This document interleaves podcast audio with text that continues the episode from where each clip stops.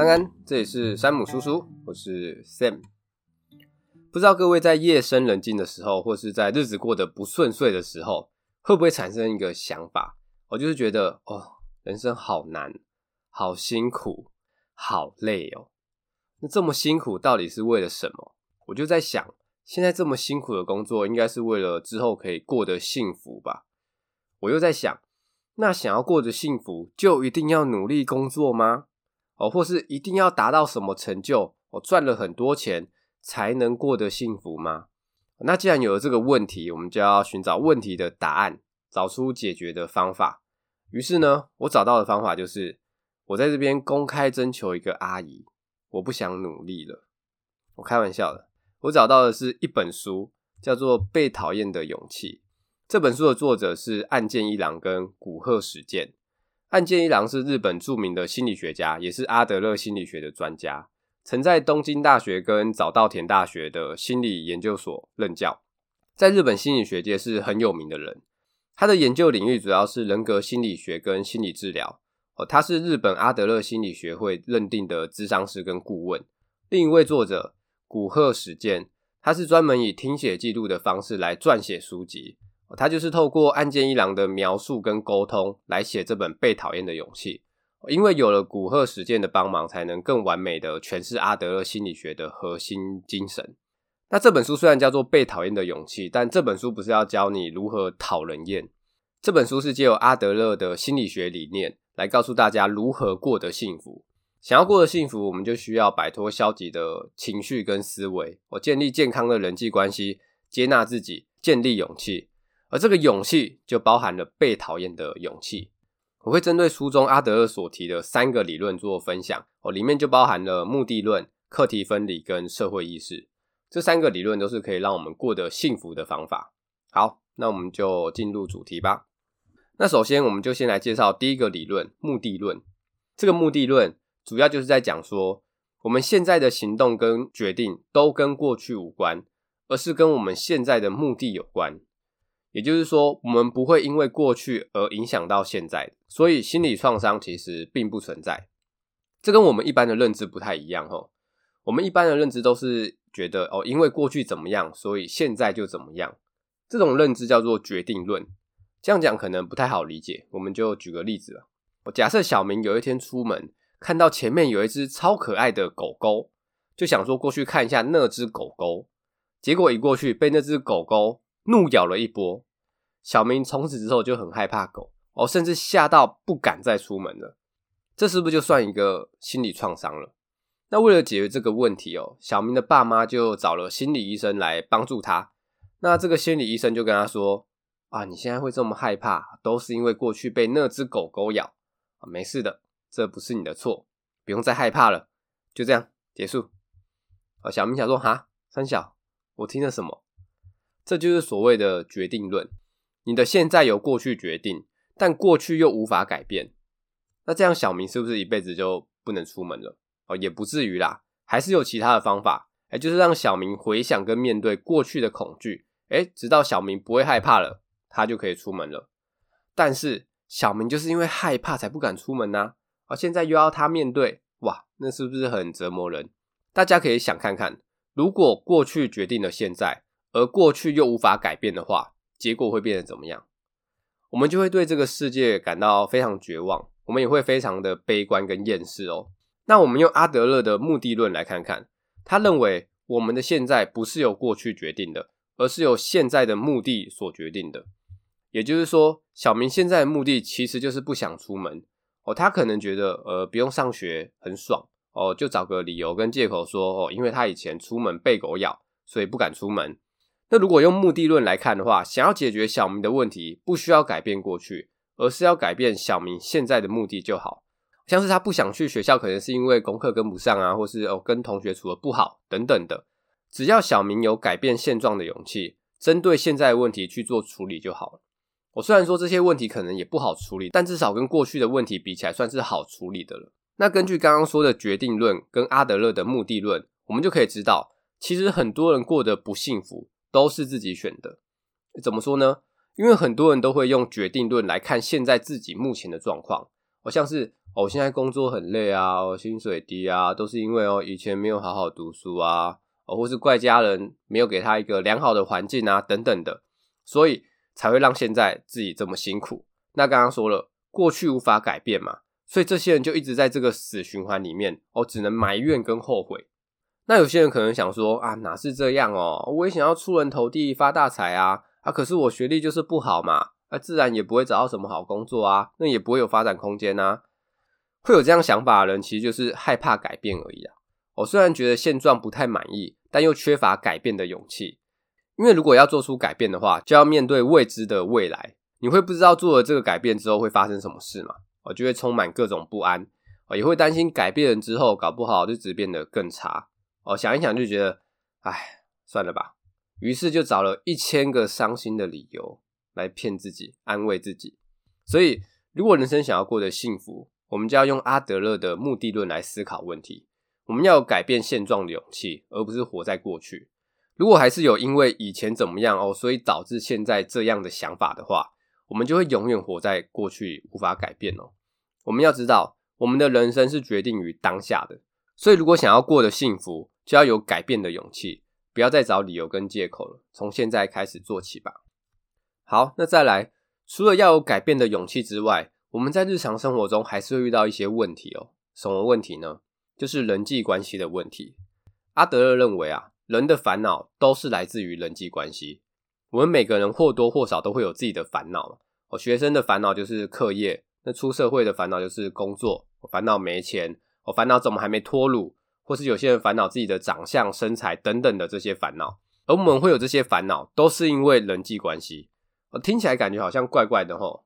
应该没有全部都是因为人际关系吧？好，我们就来举例一下。我在想，多数人会有的烦恼，应该就是跟钱有关嘛，觉得钱不够嘛，我觉得自己很穷。那这跟人际关系有什么关系？有关系哦。你就想一下，你为什么会觉得自己穷？就是因为你看过有钱人啊，搞不好你身边就有朋友是有钱人。那这个烦恼是不是就跟人有关？那再来。在学生时期会觉得自己功课不好，或是人缘不好，也是因为看过功课比自己好、人缘比自己好的人啊。我觉得自己太矮、太胖，也都是因为看过比较高、比较瘦、身材比较好的。我甚至有时候会觉得自己孤单寂寞，这些全部都跟人有关哦。我假设世界上只剩你一个人的话，你还会有这些什么高矮胖瘦、有不有钱的烦恼吗？是不是就不会了？会有这些烦恼，都是因为我们在跟别人比较或是竞争嘛。这种比较或是竞争的心态，就会让我们在人际关系中产生主观的自卑感。为什么要说主观的自卑感呢？因为如果没有其他人可以比较的话，像刚刚说的高矮胖瘦、有不有钱、长得好不好看，这些烦恼就不会存在了。所以烦恼跟自卑感其实都是自己主观的感受而已，并不是客观的事实。那讲到了自卑感，其实有自卑感不会不好，因为自卑感可以变成我们努力或是成长的契机。哦，但是不要有自卑情结哦。这个自卑情结意思就是把自卑感当成借口，诶，然后什么事都不做。哦，像是哦，因为我长得不帅，哦，才交不到女朋友。哦，因为我学历不高，所以注定成不了大事。诶，这种表面看似好像有关系，其实就只是借口而已。因为我学历低，所以无法成功。我来翻译翻译。而，这句话的意思就是说，也，不是我不想成功哦，我，是因为我学历低才没办法成功的哦。我不是我不想交女朋友哦，我是因为我长得不帅。我会这样说的人，其实就是害怕跨出那一步嘛，缺乏改变的勇气。那如果梁静茹给不了你勇气的话，没关系，山姆叔叔这边给你。爱真的需要勇气来面对流言蜚语。我没有要提供你们增加勇气的方法，只是单纯想唱给你们听而已。哦，好啦。会有这种自卑感，甚至自卑情结，就是因为我们爱跟别人比较嘛。但是我们要知道，我们的人生并不是跟其他人的竞赛，跟自己比就好了。我们最大的敌人就是自己。这句话大家应该听到烂掉了吧？那为什么不要跟别人比呢？因为在人际关系中啊，一旦有了竞争，我们就很难从人际关系的烦恼中脱身。只要有了竞争啊，分胜负的心态。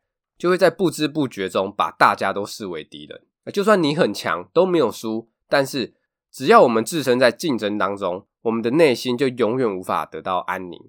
但是，只要我们脱离了竞争的状态，就可以从可能会输给别人的这种不安中解脱。这时候，我们看待别人跟看待世界的想法就会完全不同。我就想到李连杰演的霍元甲，他就是想当第一，所以一直在打擂台。他的好朋友都劝他不要再打了。诶，就算当了金门第一又怎么样？金门以外的地方呢？京城啊、两广、山西，你要打到什么时候才罢休？但是霍元甲不听嘛，他认为他只能不停的打，才能证明他比别人强。诶，打到后面，霍元甲把金门最厉害的秦爷打死了，他如愿成为了金门第一。诶，结果呢？秦爷的儿子为了报仇，就把霍元甲全家都杀了。那最后，霍元甲不打擂台，隐姓埋名到乡下种田嘛，在这过程中才得到内心的平静。而他也发现，比武的目的其实是要发现跟认识真正的自己，因为真正的对手可能就是自己。好，那这种不要跟别人竞争的心态啊，还有一个好处就是，我们也比较不会为了要满足谁的期望，或是得到谁的认同而去做某件事。像是霍元甲想要当第一，就是想要做给他爸爸看。还有想要得到大家的认同，听到擂台下的喝彩。其实大多数人都会希望得到别人的认可。哦，从小时候开始就是这样。小时候为了得到父母啊、老师或是同学的认可，于是就早睡早起，乖乖上课，认真读书。哦，出社会后为了得到老板或是同事的认可，就积极努力的表现。哦，什么杂事啊、粗活都主动捡起来做。会这样做就是希望别人可以认可自己嘛。但是有人可能会想说，这样听起来很正常啊。有什么问题吗？这里的问题在于，当我们太想要得到别人认可的时候，我们就会依照别人的想法跟需求去行动，也就很容易被情绪勒索。关于情绪勒索，我第四集有分享，有兴趣的朋友资讯栏里面有，可以去听看看。好，我们回到主题。那如果一直想要得到别人的认可的话，长时间下来，你会发现你渐渐的失去了自己，因为你一直在满足别人，就等于是在过着别人的人生。而不是自己的人生。再来，还有一个问题，就是因为你想要得到别人的认可嘛，所以当别人不在的时候，你就不会积极主动的去做一些事了。好像是我大学的时候，因为搬出去住，所以爸妈就管不到我了。我以前在学校的班排都是前十名，到了大学之后直接变倒数，大学还差点延毕。这很明显就是因为我爸妈没有再要求了。以前因为有在管嘛，那时候我也想要得到爸妈的认同或是奖励。所以我才认真读书。我当爸妈不在了，加上我那时候对自己的科系也没什么兴趣，所以我就不读书了。那出社会之后呢，有主管或是同事在看的时候，我就积极的表现。那没有人在看的时候呢，就耍废不做事。我不知道各位是不是跟我一样，欢迎留言分享一下。好，我们回到主题。虽然知道刚刚说的那些问题啊，就是哦，没有人在看，哦，没有人在管的话，诶，就不做事了。这样感觉很北烂，但是大家还是会希望在团体中得到其他人的认可嘛。那想要得到认可，又会要满足别人，过着别人的人生，那这样该怎么办呢？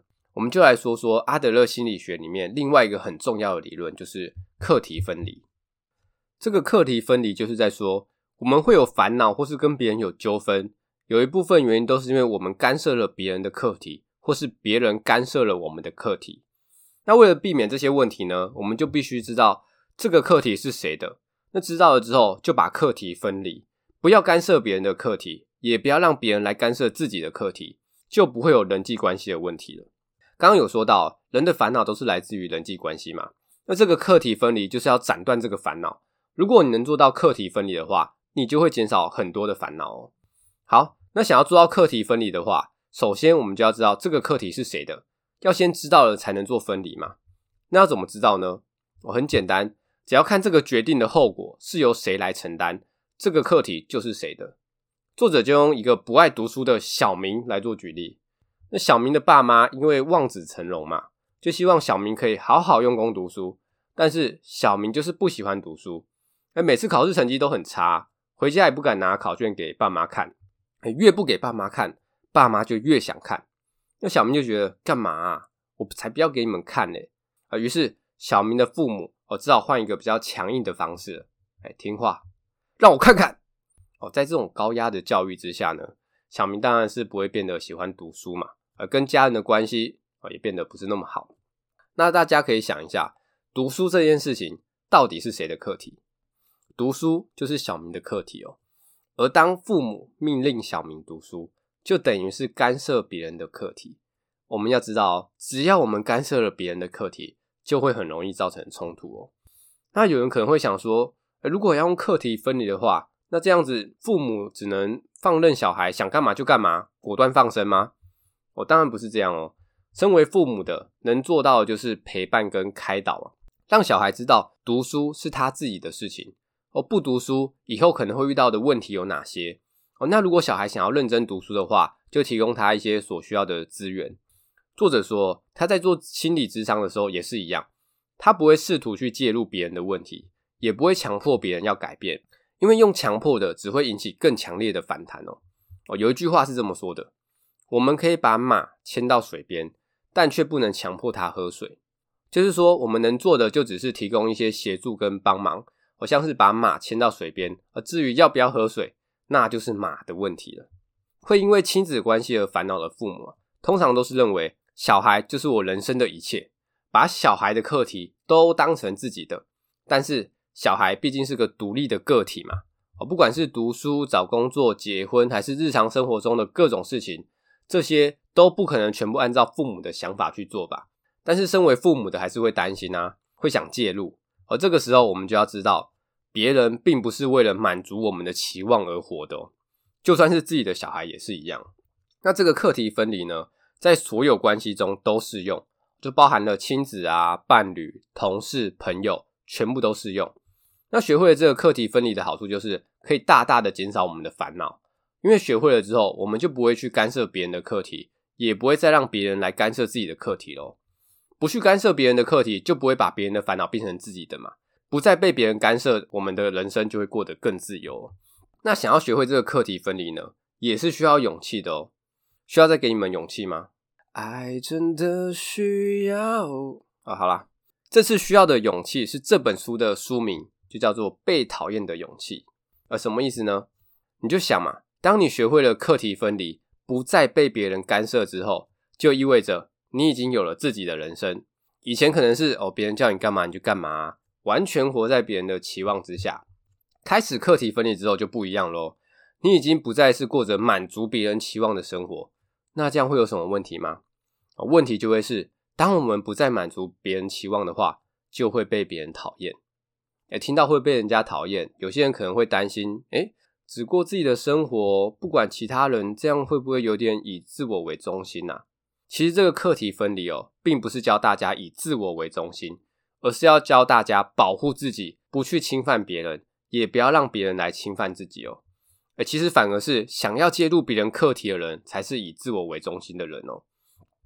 尤其是当别人想要介入我们课题的时候，都会说：“诶，我是为了你好，诶之类的这种话。”其实不管是不是真的为了我好，你又不是我，怎么会知道这样对我比较好，对不对？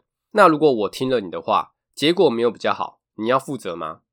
别人也不能负责啊，所以别人的话听听参考就好，自己的人生还是要自己决定，自己负责哦。不要害怕被别人讨厌，因为真正的自由就是会被人家讨厌。别人讨厌你，那是别人的事。你如果不想被别人讨厌，那你也可以选择去讨好别人，满足别人的期望。而只是这样的话，你的人生就会是由别人来控制了。而这样听下来，有人可能会觉得，诶，这个课题分离。好像是在说哦，你是你，我是我，你不要来管我，我也不会干涉你。你走你的阳关道，我过我的独木桥。这样听起来感觉好像还是哪里怪怪的吼。这样好像就跟别人没有互动啦，不跟别人互动就能解决人际关系吗？这边作者也有解释哦，课题分离只不过是解决人际关系的起点而已。人际关系的最终目标不是都不跟别人互动，而是社会意识。前面有说到，人的烦恼都是来自于人际关系嘛。反过来说，只要我们把人际关系的问题处理好的话，就能得到幸福。而这个社会意识就是能让我们通往幸福的关键。那这个社会意识里面就包含了接纳自我、信任他人跟贡献他人。哦，首先通往幸福之路的第一步就是接纳自我。接纳自我就是在说，在自己无能为力的时候，坦然接受无能为力的自己，不欺骗自己，并且。尽最大的努力朝目标前进，这跟肯定自己不太一样哦。肯定自己是说，假设今天考试只考了六十分，哎、这时候对自己说，今天只是运气不好而已，自己绝对有八九十分的实力。而接纳自己是坦然的接受自己考了六十分，并且思考要怎么样才能进步到七十分、八十分。所以，就算这次只考了六十分，也不用悲观。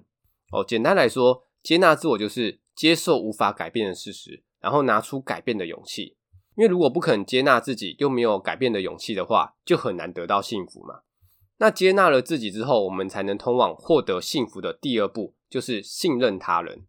这个信任他人很好理解嘛，就是相信别人，但是是无条件的相信别人。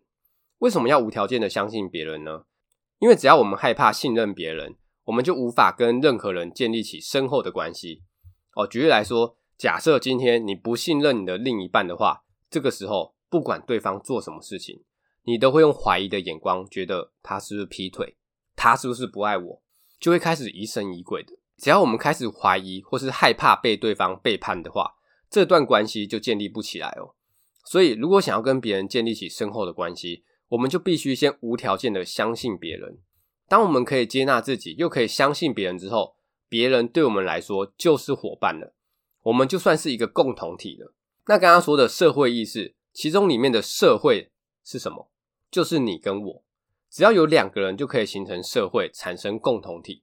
那这个共同体就包含了夫妻啊、情侣、家庭、学校、公司，甚至是整个世界，我们都是这共同体的一份子哦。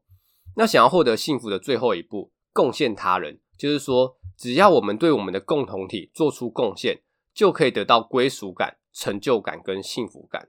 而且，当我们开始对共同体做出贡献的时候，就会发现，我们不再需要透过别人的看法或是想法来决定我们的价值。只要我们对共同体做出贡献，就能感觉到自己的价值，就能得到幸福。你们还记得我前面说出社会工作的时候，诶，有同事在看，主管在看，诶，我就表现得积极一点。那没人在看的时候就不做事，会这样就是因为我单纯只想要得到别人的认同，让别人觉得我有价值，而不是真的为了公司这个共同体好。甚至我还没有把公司当成我的共同体哦。那如果今天我把公司当成了共同体，为了共同体好的话，诶，不管别人有没有在看，我都还是会努力积极的做事，而我也不再需要别人的认同或是评价，因为当我在为公司这个共同体做出正面的贡献的时候，我就是有价值的。我其实做善事也是一样哦，当你是为了这个社会、为了这个共同体而做的话，不管别人有没有在看，你都会做，你也可以从中得到幸福哦。哦，甚至是一些首富等级的人，为什么他们还要工作？哦，难道他们真的那么爱钱吗？其实他们是透过对整个社会的贡献来获得幸福跟价值。那我们这种一般人想要得到幸福的话，哦，不一定要像那些首富一样做出那么大的贡献。只要我们对我们所处的共同体做出贡献，一样能获得幸福哦。像是对你的伴侣啊、家庭、同事，这些都是我们所处的共同体。只要对我们所处的共同体做出贡献，都能获得幸福哦。所以其实前面说的接纳自我跟信任他人这两个步骤是很重要的哦。因为当我们不肯接纳自己、改变自己的话，就什么事都不会做了，只会耍废跟抱怨。那如果我们不肯相信别人的话，自然也就不会对共同体做出贡献。你就想嘛，如果你已经不信任你的另一半，或者不信任你的公司的话，你还会对这个共同体做出贡献吗？是不是就不会了？所以接纳自己跟信任别人也是很重要的哦。这两个步骤如果没有做好的话，就很难进入第三个步骤，贡献他人。好，那除了对自己的共同体做出贡献之外，我们还要知道如何跟自己所处的共同体成员相处嘛，因为就算一开始相信别人，如果处得不好，最后也是会决裂的嘛。阿德勒就有提到，跟别人相处有两个点需要特别注意。第一个就是不要责备别人，哎，这很好理解嘛，大家都不想被责备，我就不多说了。重点在于第二个，不要称赞别人，是不是有点黑人问号了？为什么不要称赞别人？因为称赞这个行为哦，含有另一层的意义。就是有能力者给无能力者的评价，诶，怎么说呢？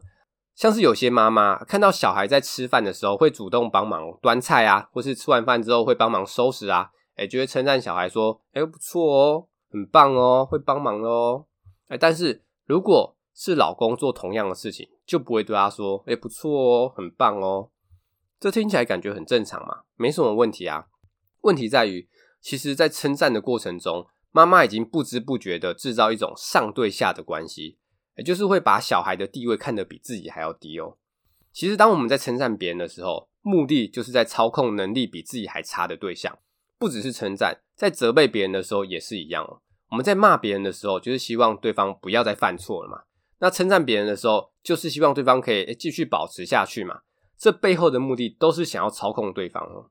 阿德勒认为，所有的人际关系都应该是要平等的关系，而不是上对下的关系哦。所以他才会反对赞美啊，或是奖励、责备。因为这些行为都会造成一种上对下的关系哦。好，那如果不要赞美别人，也不要奖励别人，也不要责备别人的话，那该怎么跟别人相处呢？我们要用鼓励跟感谢的方式跟别人相处哦。好像是小孩不读书或者成绩不好的时候，我们不用用奖励的方式去诱惑他，也不要用责备的方式，改用鼓励的方式告诉他读书的重要性哦，鼓励他不要放弃，让他对自己有信心。这就有点类似把马牵到水边，而至于要不要喝水，就是看他自己了。那如果跟同事或是朋友相处的话，诶，当对方帮我们做了什么事情的时候，很简单，就用一句谢谢来表达就可以了，就这么简单。说到这边，有人可能会想说，诶，自己被赞美的时候会很开心啊，哦，所以跟别人相处应该也要多给别人赞美吧？哦，其实想要获得赞美这件事情，就是想要从别人那边得到好的评价嘛。那这样是不是又要变得去迎合别人、满足别人了？对不对？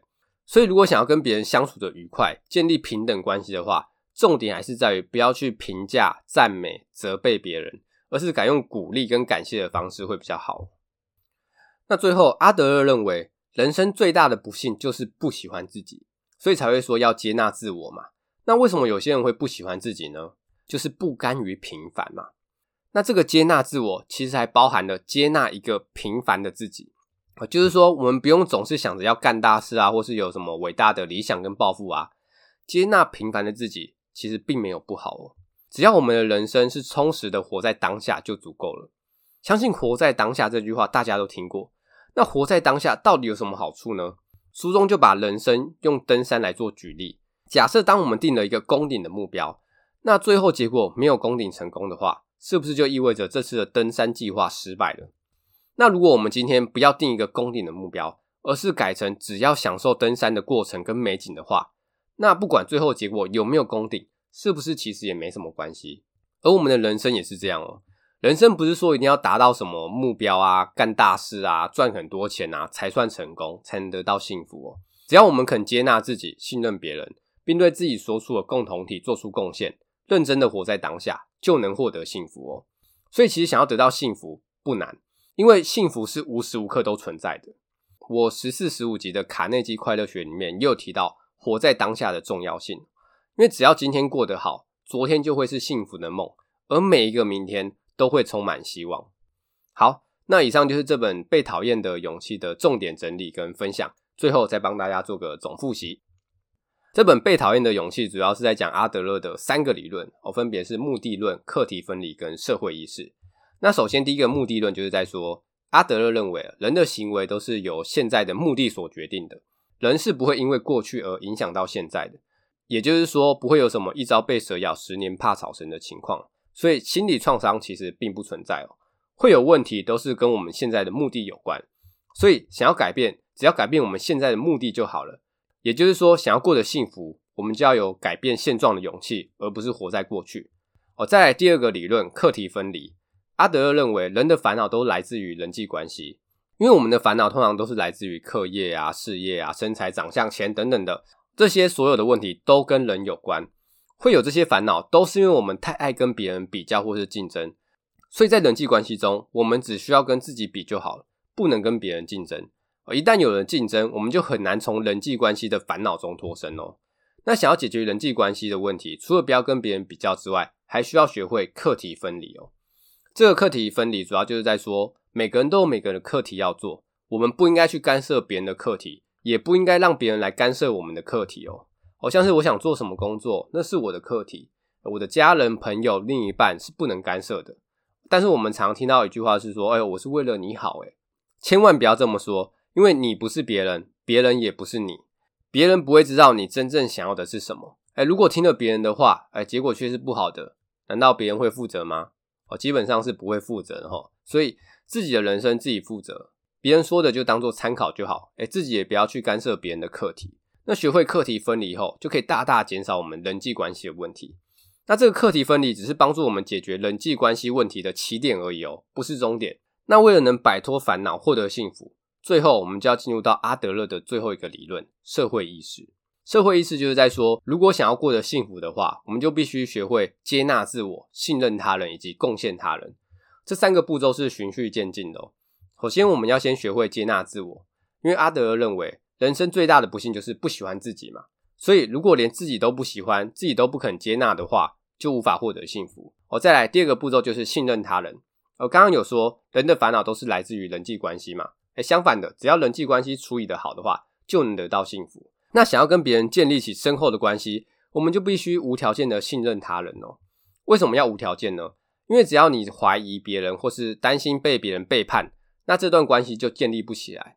那在跟别人相处的时候，还需要特别注意，就是建立平等的关系哦。所以赞美、奖励、责备这些行为都要避免，因为这些行为啊会在无形中建立起一种上对下的关系哦。所以要尽量避免。如果想要跟别人相处的愉快，建立平等关系的话，重点还是在于不要去称赞、责备别人，而是改用鼓励跟感谢的方式会比较好。那最后一个步骤就是贡献他人。如果想要获得幸福，我们就需要对我们所处的共同体做出贡献。当我们做出贡献的同时，我们就会觉得自己是有价值的，也能获得成就感、归属感跟幸福感。也就是说，我们其实不需要达成什么伟大的目标，或是赚很多钱才能得到幸福。只要我们认真的活在当下，享受当下，接纳自己，信任别人，跟对自己的共同体做出贡献，就可以获得幸福喽。啊如果能做到上述所说的，我们就能从人际关系的烦恼中解脱，获得自由跟幸福。有什么问题都可以留言跟我说，觉得不错的话，五星支持分享一波。另外跟各位说一下，我最近开始经营 YouTube，我会把书中的一小部分精华做成影片跟大家分享。有兴趣的朋友可以去我的 YouTube 看看，连结在资讯栏里面都有，哦或是直接 YouTube 搜寻山姆叔叔也找得到。好，那这集就分享到这边，拜。